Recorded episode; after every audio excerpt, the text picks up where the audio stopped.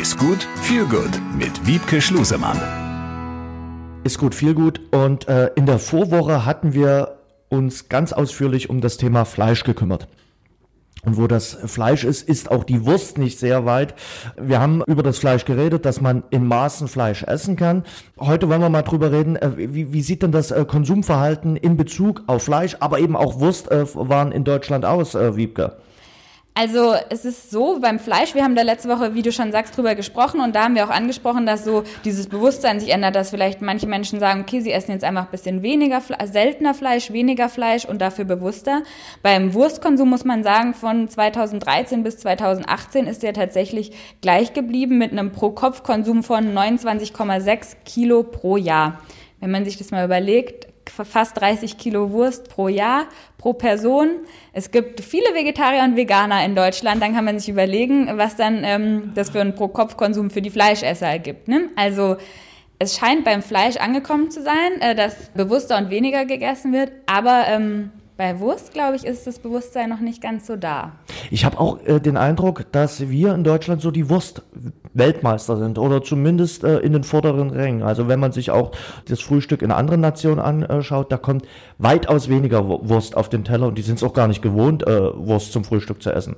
Ja, also bei uns ist das schon, glaube ich, auch so ein traditionelles Ding, gerade je nach Region. Ne? Wenn man sieht, da gibt's die Nürnberger, dann gibt's äh, Weißwürsche, die man äh, in München isst, dann also so jede Region hat so seine Wurstspezialität und ja, ich glaube auch, dass wir da schon ganz gut mit, also was heißt gut, ganz weit vorne mit dabei sind, was den hm. Wurstkonsum angeht. Das ist jetzt nicht durchweg gesund, sagt äh, die Ernährungswissenschaftlerin. So ist es. Also ich predige das ja hier regelmäßig verarbeitete Produkte und Wurst ist einfach, ich meine, das geht jedem äh, mit klarem Menschenverstand ganz eindeutig auf, ist ein verarbeitetes Produkt. Ne? Also die Wurst äh, wächst nicht am Baum, die kann man nicht einfach beim, bei der Kuh aus der Hüfte schneiden. Das ist einfach ein hochverarbeitetes Produkt, wo man auch nicht unbedingt immer den Einblick hat, was alles genau da drin ist. Und ein Produkt, was eigentlich immer gut schmeckt, was auch manchmal schon dafür spricht, dass da vielleicht einfach ein hoher Fett- und Zucker- und Geschmacksverstärkeranteil drin ist. Das heißt, die Wurst ist per se kein gesundes Produkt. Was sind die Alternativen, die du uns anbieten kannst? Ähm, ja, das kommt dann so ein bisschen drauf an, wie strikt man da ist. Ist man ähm, Fleischesser, möchte das auch bleiben, aber möchte sich gesünder ernähren, dann empfehle ich auf jeden Fall, wenn es Wurst sein muss, seltener Wurst zu essen, vielleicht zu sagen, okay, Wurst gibt's bei mir sonntags zum Frühstück. Dann beim Metzger eine Wurst zu holen, wo ich weiß, okay, der macht es mit gutem Gewissen verarbeitet ist, der verarbeitet gutes Fleisch. Ansonsten Schinken und so Bratenaufschnitt, alles, wo man diese Fleischstruktur noch sieht, wo man sieht, okay, das ist wirklich nicht, also nicht hochverarbeitet. Klar, die werden auch, also Schinken wird abgehangen, der wird auch behandelt, aber wird nicht äh, durch einen Fleischwolf gehauen. Dann ist das auf jeden Fall eine Alternative, wenn man weiter Fleisch isst.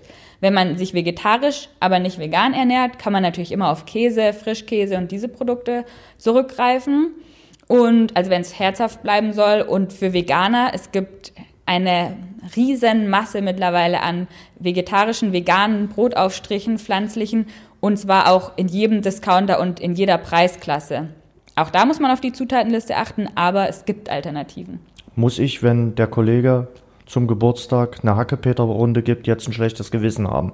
Nein, und auch wenn äh, der 11.11. .11. oder Karneval ähm, an sich im Februar oder März startet, da kann man auch dann mal einen Hackepeter essen, da kann man mal einen Mad Eagle essen. Meiner Meinung nach schmeckt, also gerade bei Rohmfleisch, eh am besten die Herkunft äh, kontrollieren und ähm, hinterfragen, ganz wichtig.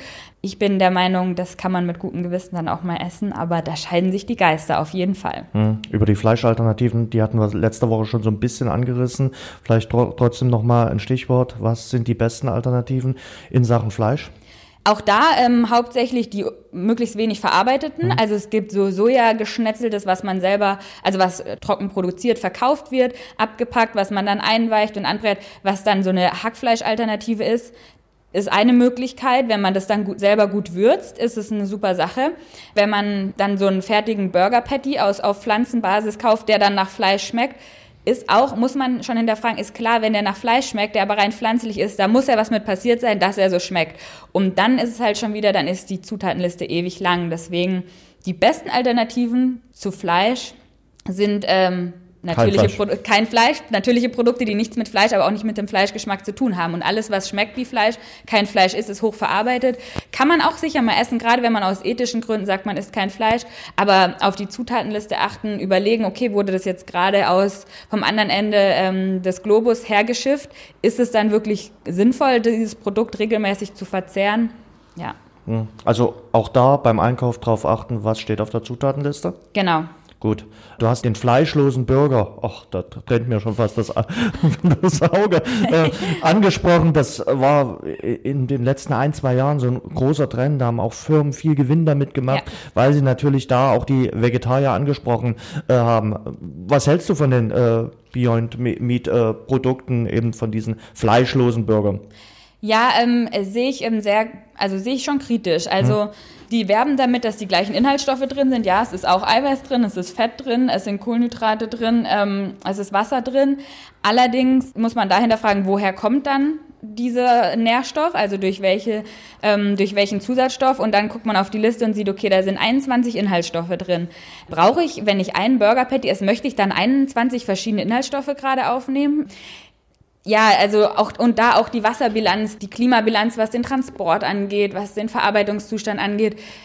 Also man kann ganz klar sagen, so ein Beyond Meat Burger oder von einer anderen Marke, auf jeden Fall so ein Burger Patty Alternative ist kein gesundes Lebensmittel. Also ein gesundes Lebensmittel wäre, wenn ich, es klingt blöd, aber wenn ich eine, keine Ahnung, panierte Blumenkohlscheibe da drauf lege, ne? Mm. Sehr frustrierend auf jeden Fall, definitiv. Sehe ich äh, komplett genauso. Aber dann ist die Frage, ähm, hinterfrage ich dann die Fleischherkunft und da ist einmal die Woche oder zweimal die Woche mein Burger guten Gewissens und genieße den wirklich und lasse aber diese verarbeiteten ähm, Alternativen vielleicht weg. So, mm. ne? Das muss jeder für sich selber entscheiden. Ja, gesund ist ein Lebensmittel, wo 21 Inhaltsstoffe drin sind, erstmal nicht. So, gut, wir probieren das mal beim nächsten Grillabend mit der panierten Blumenkohlscheibe und äh, schauen mal dann, ob wir eine nächste Folge von Ist gut, viel gut haben. Danke, Wiebke. Danke dir. Besser essen, besser genießen, besser leben. Ist gut mit Wiebke Schlusemann.